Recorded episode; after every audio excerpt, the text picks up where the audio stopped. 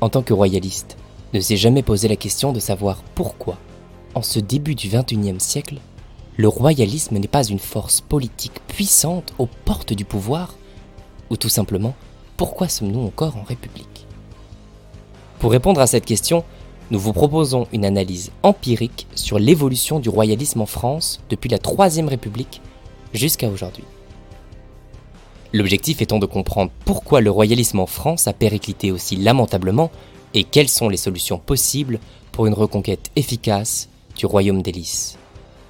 L'objectif de cette analyse est de faire en sorte à ce qu'en l'an 2089, il n'y ait pas de tricentenaire de la Révolution qui soit fêté en cette terre de France. Donnons-nous cet objectif de faire en sorte à ce que la République et son système idéologique soient évincés à jamais du pouvoir, avant cette date anniversaire.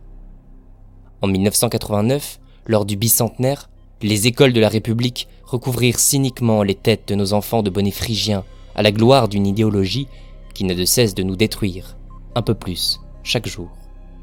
Ne faisons pas subir cet affront vis-à-vis des générations futures qui connaîtront l'année 2089.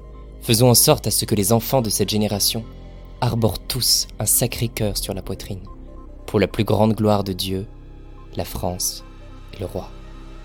Qu'en est-il de la responsabilité des royalistes et des forces contre-révolutionnaires Qu'en est-il de l'effondrement de notre religion multiséculaire et du rôle de certains papes Qu'en est-il de la réelle volonté des princes prétendant à vouloir conquérir le pouvoir Qu'en est-il de l'état actuel du peuple français après deux siècles d'idéologie anthropocentrique et de reniement du passé Et qu'en est-il de notre avenir si nous ne changeons pas les choses Il ne faut pas se voiler la face et savoir reconnaître nos erreurs, car c'est en corrigeant nos erreurs que nous deviendrons plus efficaces dans notre combat. Mais encore faut-il les connaître, ces erreurs. L'adversaire, nous le connaissons bien, mais nos propres démons, les connaissons-nous? Et au-delà de la prise de conscience de nos erreurs, quelles sont les solutions possibles pour redonner toute sa force au combat royaliste et le doter d'un arsenal efficace pour la reconquête du pouvoir? Royalisme et reconquête pose les bases d'une analyse et d'une réflexion visant à mieux comprendre et connaître les raisons de nos défaites ainsi que les causes de notre impuissance politique et religieuse. Il se veut un outil pour tous les jeunes royalistes, et moins jeunes, qui font leur premier pas dans ce noble combat, afin qu'ils puissent s'imprégner d'une part fondamentale de l'histoire du royalisme, et surtout des erreurs à ne plus commettre et des solutions possibles pour se perfectionner. Nous sommes appelés à accomplir une mission bien plus importante que la recherche du confort et de tranquillité.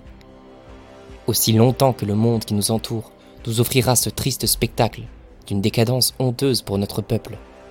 Nous nous évertuerons à nous donner les moyens de lutter efficacement contre nos adversaires. Nous sommes les enfants du lys, ayant pour Odyssée la reconquête de notre royaume et du règne du Christ roi. Le chant des sirènes du mondialisme nous importe peu. Nous œuvrons pour la grandeur de notre civilisation, avec comme étape essentielle le couronnement de nos institutions, pour la gloire de Dieu et, par extension, celle de la France. Royalisme et reconquête de Pierre-Philippe Blanchet aux éditions Profide Catholica.